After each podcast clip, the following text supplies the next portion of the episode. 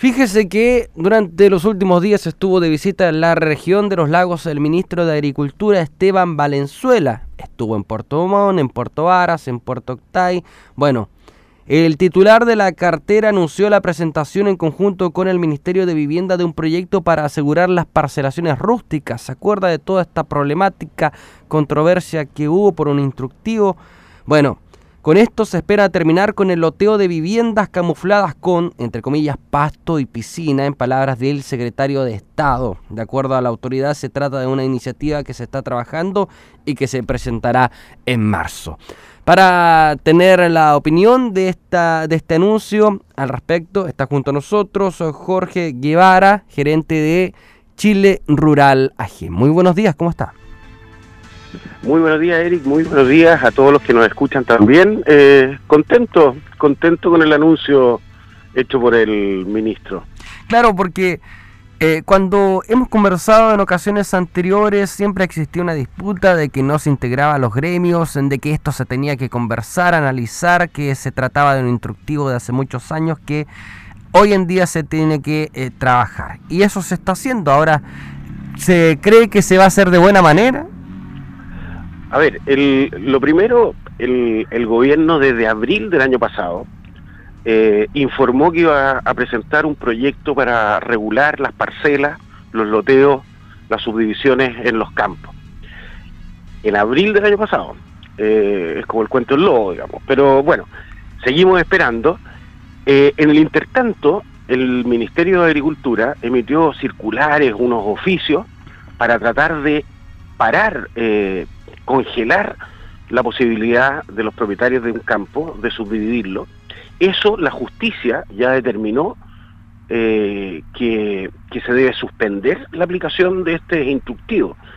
Eh, lo que y qué es lo que hemos dicho nosotros siempre es que efectivamente hay una ley hoy día que es del año 1980 que ya tiene 40 eh, años, 43 años ya y, y que es, es razonable eh, mejorarla.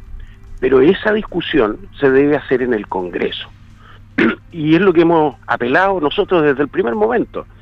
Eh, ya era hora, como digo, desde abril del año pasado vienen anunciando un proyecto de ley. Eh, el mismo ministro en diciembre, perdón, en octubre dijo que en diciembre iba a presentar el proyecto de ley, ya no lo presentó en diciembre, estamos en febrero, está informando que ahora en marzo lo van a presentar. Bueno, ahora, más allá de cuándo lo presenten, eh, a nosotros nos parece que es importante que se haga la discusión donde corresponde, que es en el Congreso. Y para eso el proyecto de ley es una muy buena señal. Ahora, ¿qué esperan que integre este proyecto de ley? ¿Qué se está pidiendo desde los gremios? A ver, eh, ¿qué es lo que nosotros consideramos que, es importante? Es que efectivamente existen algunas regulaciones para evitar eh, malas prácticas que algunas personas eh, han tenido. Por ejemplo, eh, facilitar el acceso a servicios básicos a la gente que decide ir a vivir al campo en una parcela. Eso, por ejemplo, a nosotros nos parece que, debiera exigirse.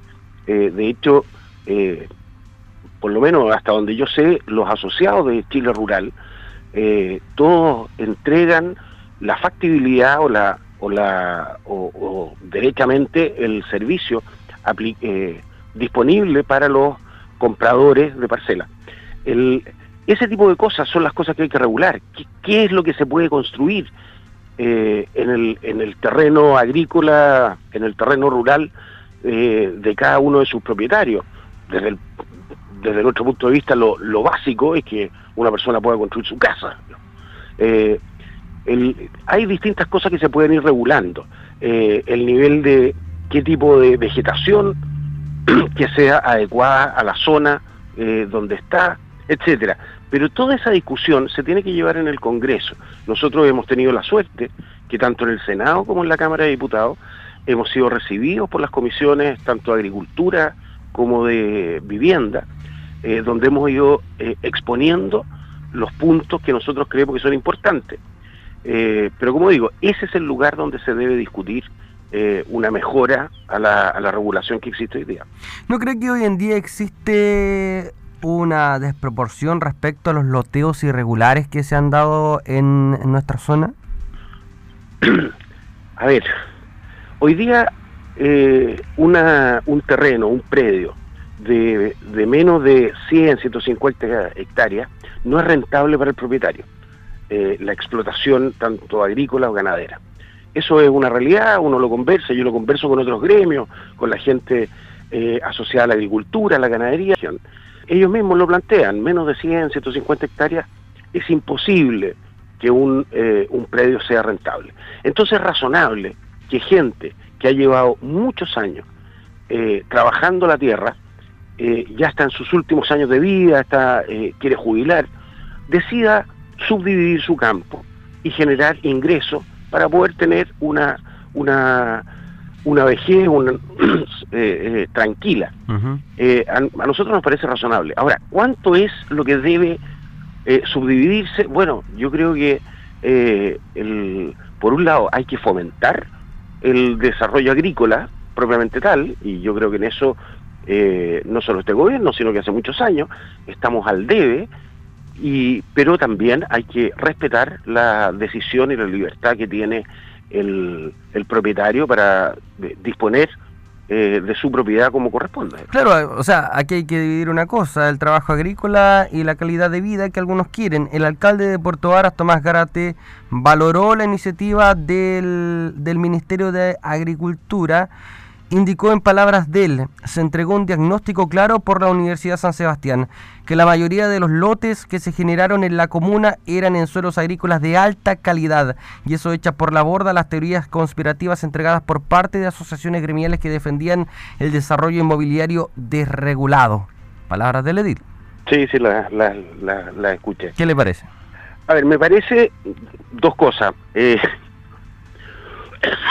lo primero el, claramente hay temas de comprensión de lectura, porque el, el, alcalde no estuvo en la presentación del estudio de la Universidad de San Sebastián, pero me imagino que leyó el estudio, y el estudio no habla en ninguna parte de que se está eh, eh, destruyendo el suelo de calidad agrícola, toda vez que además acá en la región, en nuestra región, y esto hay que ser súper claro y honesto, los mejores suelos agrícolas de Chile están categorizados perdón, los suelos agrícolas en general en Chile están categorizados del 1 al 7, según el SAG.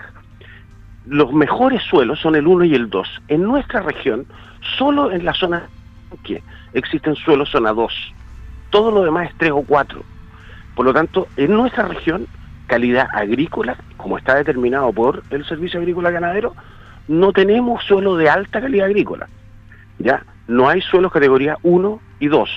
No hay. Así que esa interpretación que, sacó el alcalde evidentemente no se ajusta a lo que dice el estudio. Lo que sí dice el estudio, y que me parece súper razonable, es que existe un nivel de parcelaciones, de subdivisiones inscritas, inscritas eh, del orden de 30.000 en, en, eh, en la zona, en la zona de Puerto Vara.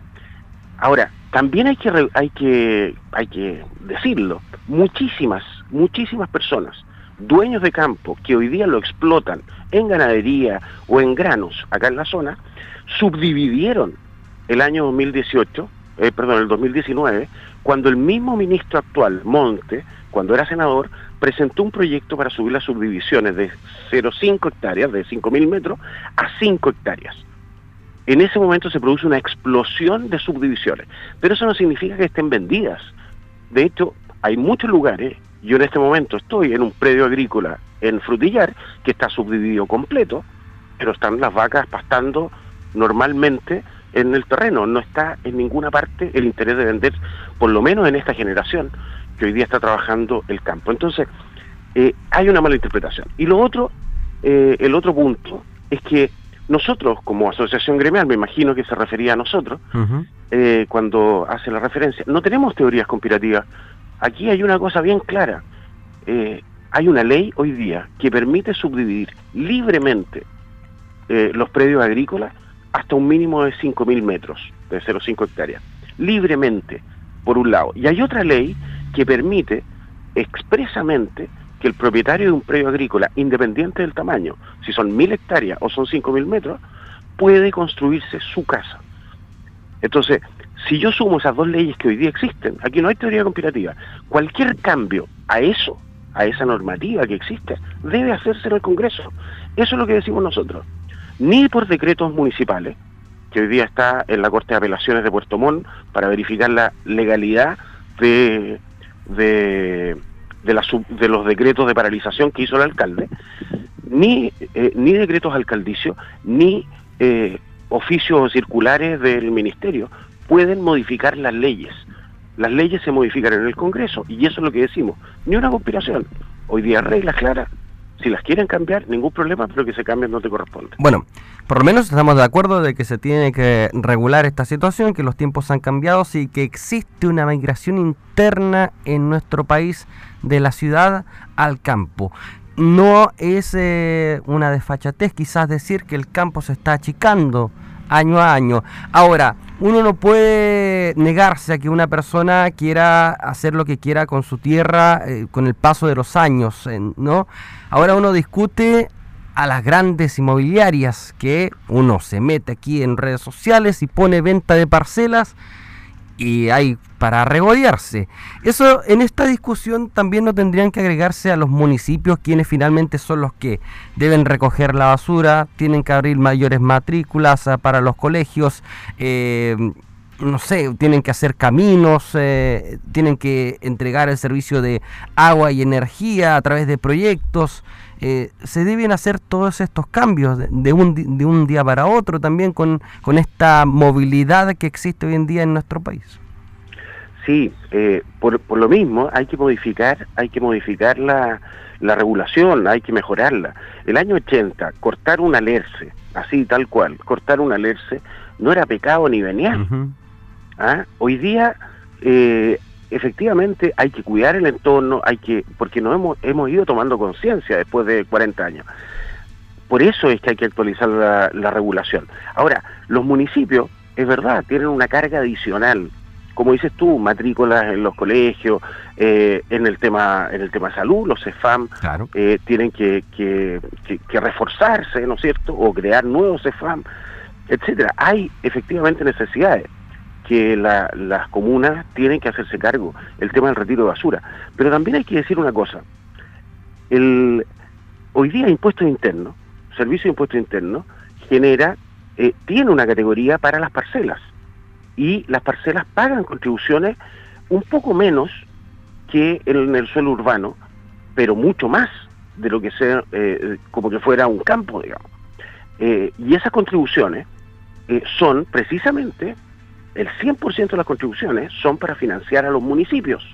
Se distribuye entre el fondo común y el municipio directamente. Eso por un lado. Es decir, eh, los municipios, de hecho el mismo estudio de la Universidad de San Sebastián identificó en esa misma charla, estuvo el, jefe del Servicio de Impuestos Internos de la región, y él planteó que cerca del 40% del ingreso de eh, la municipalidad, en este caso de Puerto Varas, que fue el caso del estudio, corresponde a contribuciones pagadas por parcelas.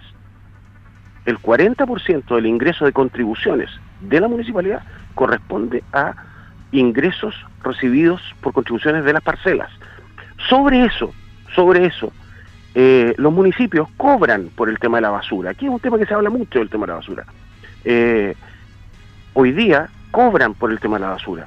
Bueno, la ordenanza que define las tarifas de basura deberán adecuarse para cobrar de manera distinta el retiro, el acopio de basura en las zonas rurales que en las zonas urbanas. Es distinto mover un camión por la zona rural para ir a retirar basura dentro de la zona urbana. Es lógico, existan tarifas diferenciadas. Esa es potestad del municipio. De hecho, la Municipalidad de Colina ya lo hace así. Entonces, no es una no, no es que estemos inventando la rueda. Entonces, efectivamente hay impactos, pero también, pero también lo que no dicen eh, los alcaldes cuando hablan de, este, de, estos temas es lo que lo que te comentaba del ingreso recibido por las contribuciones por un lado eh, y también los derechos de basura que se pueden cobrar de manera diferenciada. Entonces yo creo eh, y este, mi opinión personal es que los municipios más que criticar y, y oponerse a todo es que sean creativos y busquen soluciones para poder convivir. Hay otro dato más, tú comentaste que está esta migración, esta migración, ¿no es cierto?, de la ciudad al campo. que tiene que ver con calidad de vida en, Chile, es la... Déjame tú, eh, de la OCDE, ¿no es cierto? La OCDE. Chile es el segundo país de la OCDE que tiene mayor población en ciudades proporcionalmente por, eh, por kilómetro cuadrado. Nos gana Corea del Sur el nivel de concentración urbana. El 95% del territorio nacional hoy día es está en zona rural, no es ciudad. Por lo tanto, es lógico, es lógico que se empiece a poblar el resto de Chile. No podemos, no podemos seguir todos apiñados viviendo en, en guetos verticales en las ciudades, mm. con todas las implicancias. Tiene cosas positivas las ciudades, por supuesto que las tiene. Acceso a servicios, acceso a comercio, etcétera. Pero también tiene muchas eh, externalidades negativas. No es casualidad que la gente en Chile tenga enfermedades mentales, ¿no es cierto?, eh, de depresión, de estrés, permanentemente. Y es porque la gran mayoría de la gente vive en ciudades y está sometida a una presión permanente. yo Cuando uno vive en el campo, la cosa es muy distinta. Yo, yo creo que la ley también debería ir enfocada a fiscalizar con fuerza a quienes adquieren un terreno con fines agrícolas pero lo utilizan para cualquier otra cosa. Si es, aquí es el nombre. Yo me adjudico un terreno, si es que lo quiero usar de vivienda, que sea así, de parcela, de agrado. Pero ahora sí, digo, eh, hay una investigación, nosotros lo vamos a saber en algún momento, cerca de, la ruta U55, loteos que se piden para fines agrícolas con permisos de edificación municipal y que terminan siendo industriales. ¿Eso no puede ocurrir? No. A ver, hoy la ley en ese sentido es clara. Yo, por eso digo, si, eh, hay, hay, hay reglas claras, muy claras. La ley dice, está prohibido, artículo 55 de la ley de urbanismo y construcción, está prohibido construir en suelo rural. Así dice, esa es la primera frase del artículo. Inmediatamente después dice, excepto, excepto, la vivienda del propietario y aquellas obras necesarias para la actividad agrícola, un galpón, eh, una lechería. Ah, no, eso, por eso le digo, eso está correctísimo. Ok, pero para hay... todo lo demás, para todo lo demás, o sea, las dos excepciones, en realidad son tres, porque dice para la vivienda del propietario, sus trabajadores y las obras necesarias para la explotación agrícola. Son tres excepciones. Todo lo demás está prohibido. Si uno quiere hacer algo distinto a esas tres alternativas, debe hacer un cambio de uso de suelo. Eso es lo que dice la ley. Tiene que cambiar el suelo, ese suelo deja de ser agrícola para hacer un galpón eh, industrial. ¿Me entiendes? Eso está en la ley. Si es que eso ocurre hoy día, que se está construyendo en un suelo agrícola, una fábrica, sí, eh, sin haber hecho cambio de uso de suelo, eso debiera tener penas altísimas. ¿Me entiendes? Sí. Pero hoy día la ley es muy clara. No se puede construir, con excepción de la vivienda del propietario, la de sus trabajadores y las instalaciones agrícolas necesarias para la explotación agrícola. Bueno. Entonces, si esas son las tres cosas que se pueden, lo demás debiera ser castigado o penalizado como corresponde. Vamos entonces a estar muy atentos a lo que integre esta nueva normativa que ojalá ya en marzo esté presentada y no sea también un tiro al aire como ha sido en otras ocasiones. Jorge Guevara, gerente de Chile Rural, hablando aquí en primera hora. Muchísimas gracias por su tiempo, ¿ah? que esté muy bien. Eric, un abrazo, muchas gracias a ustedes y, nada, pues seguimos disponibles para lo que necesiten. Que esté bien. Chao. Chao.